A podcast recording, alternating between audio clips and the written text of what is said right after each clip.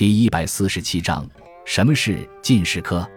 进士科是古代科举考试的一个科目。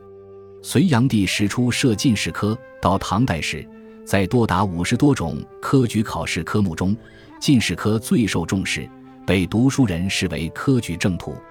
其考试内容刚开始为实物测五道，另外铁一大经。当时将《易观易》《诗经》《书经》《周礼》《礼记》称为大经，《论语》《孟子》称为小经。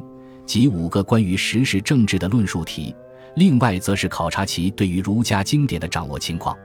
永隆两年（公元681年），为考察考生对学问的实际应用能力，又加两篇诗赋，这对考生的文学才能提出了更高的要求。事实上，诗赋本对个人灵感的依赖性比较大，在考场上强迫考生做诗赋，效果并不理想。往往逼考生造就大量浮薄扭捏之词。北宋时，王安石改革科举制度，把其他诸科唯留进士一科作为科举科目。针对进士考试中的虚浮现象，王安石罢诗赋，仍用经义策论取士。